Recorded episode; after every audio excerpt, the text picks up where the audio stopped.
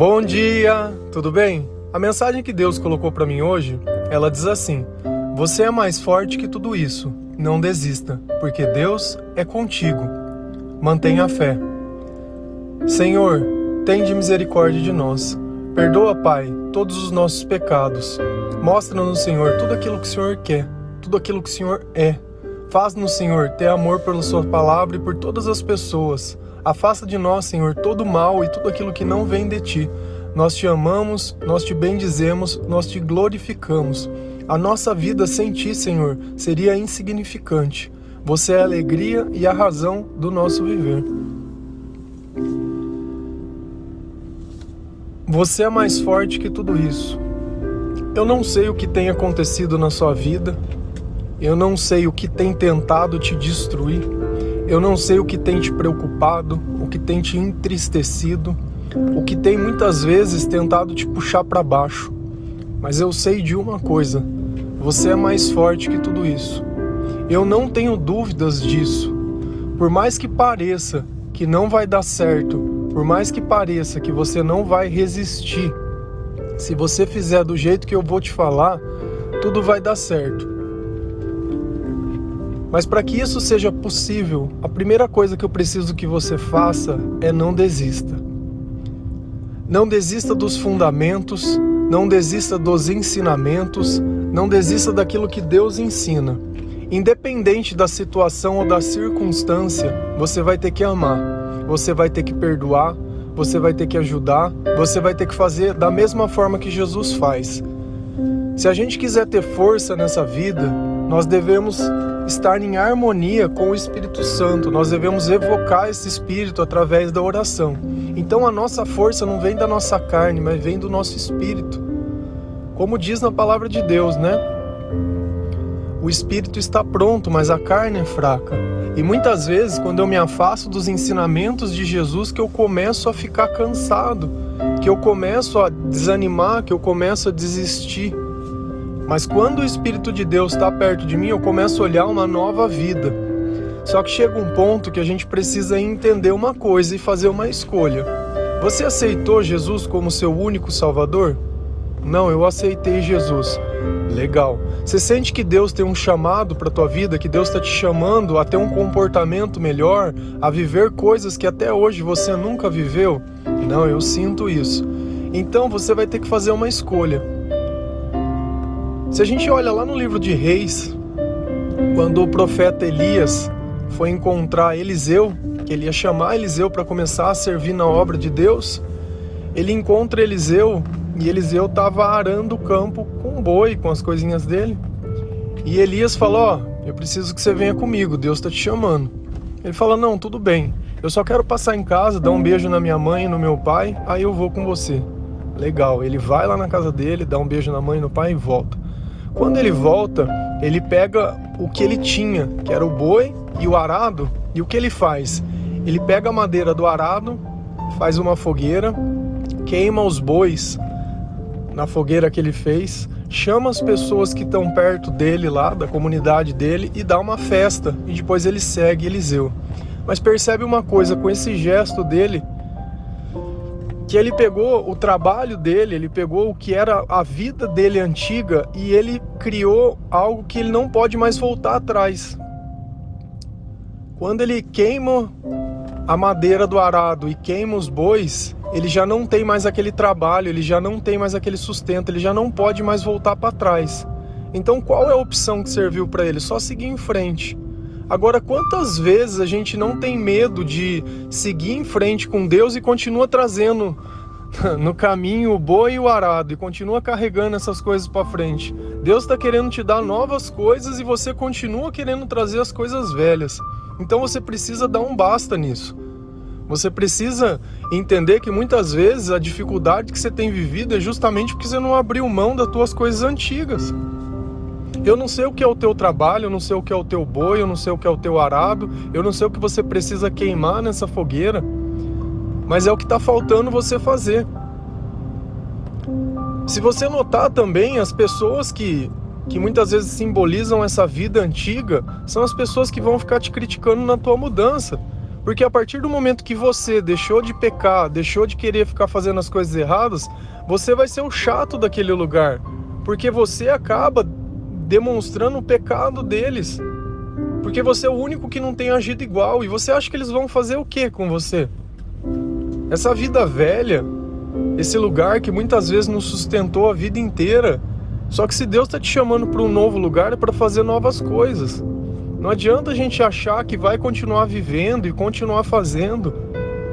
Muitas vezes essa força que a gente precisa para carregar esse passado é porque você está querendo carregar. Está na hora de você abrir mão. O que ele tinha para te dar, ele já te deu. O que ele tinha para te ensinar, ele já te ensinou.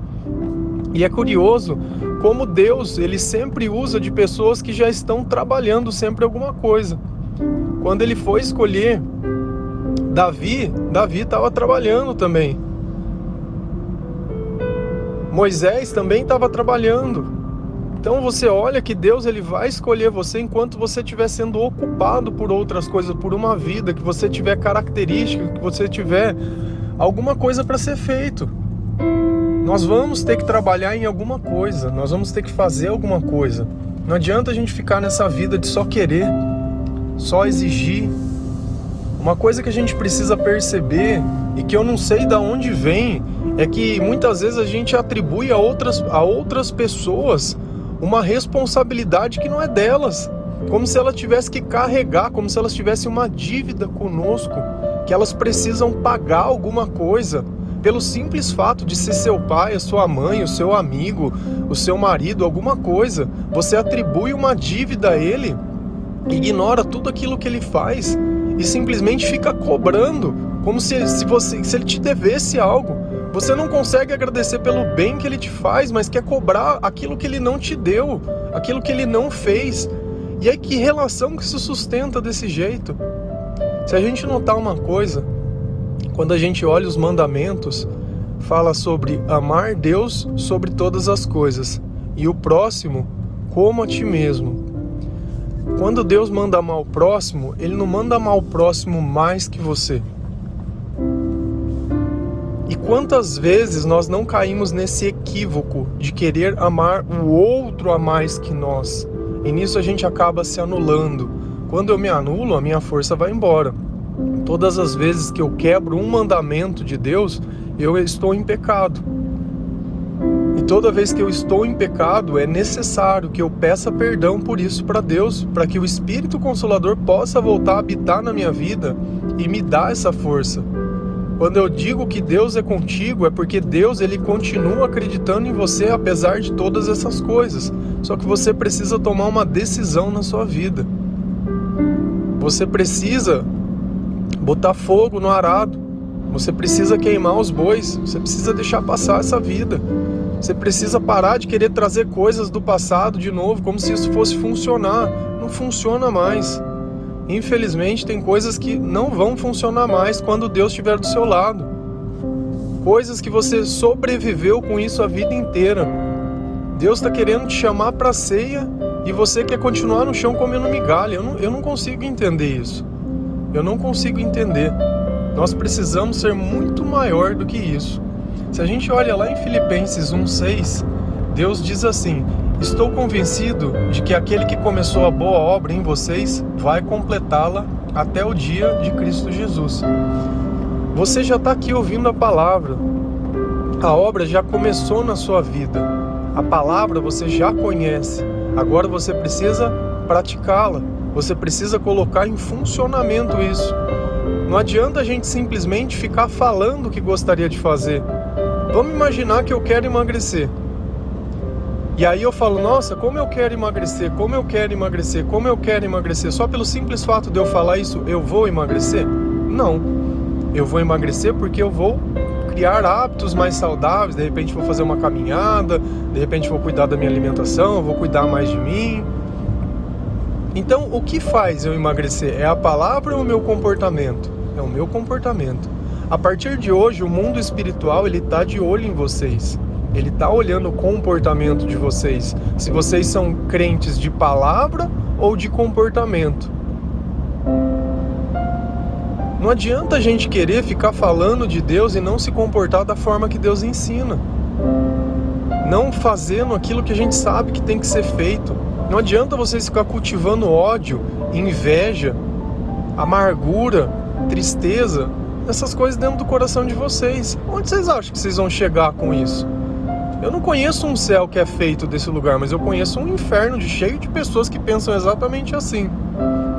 E Deus não quer que você se condene. Eu não consigo entender porque a gente sempre escolhe pro lado errado. Sempre deixa a nossa natureza nos dominar e nos levar pro buraco o tempo todo. Sempre que você se sentir fraco, ora. Você vai ver como melhora. Sempre que você se sentir fraco, sempre não toma decisões de assim, rápidas. Se você não tá bem, não queira tomar uma decisão, não queira falar, não queira fazer nada. Porque certamente você vai dizer algo que você vai se arrepender. Não tome decisões na emoção. Espera o sangue esfriar, dá um minutinho. A gente não resolve a vida num instante. E às vezes está fora de hora e você está lá preocupado com coisas que naquele instante você não poderia resolver. Então o que, que adianta você trazer preocupações, trazer problemas para momentos que você não pode resolver? Tem que ter um pouquinho mais de maturidade. Alivia essa carga. Se você não se ajudar, Deus não pode te ajudar. E o que é manter a fé? continuar acreditando, ainda que eu caia, eu levanto e sigo. Que a gente vai cair durante a vida, a gente vai cair várias vezes, várias coisas vão mudar, mas as coisas precisam mudar. Essa vida que é a mesma no começo, meio e fim, tem alguma coisa de errado. Elas precisam evoluir, elas precisam crescer, elas precisam se transformar, elas precisam se modificar. Deus está tentando trabalhar em você e Deus disse: Olha, eu vou terminar essa boa obra que eu já comecei. No fim, você já não vai ser mais a mesma pessoa. Muitas vezes os teus amigos vão ter mudado. E depois você vai voltar para resgatar esses amigos teus. Normal, legal. Alguém precisa ser o primeiro. Alguém precisa dar o exemplo. Alguém precisa mostrar que tem uma alternativa. Alguém. E Deus te escolheu. E vai fazer o quê? Ainda que você não sinta mais capaz, nem o mais digno, nem o mais preparado, nem nada. Nós estamos aqui falando de religião. Eu vejo às vezes pregador no YouTube, fico admirado com a quantidade, como o cara estudou. Eu tô aqui falando de coração, de peito para fora. Se o Espírito puder mudar a vida de vocês como ele tem mudado a minha vida, eu tô mais que feliz. Porque já não é mais o que eu falo, já não é a escola ou todas essas coisas, mas é o amor, é a vontade, é a crença, é a fé. É isso que vai fazer um milagre na nossa vida.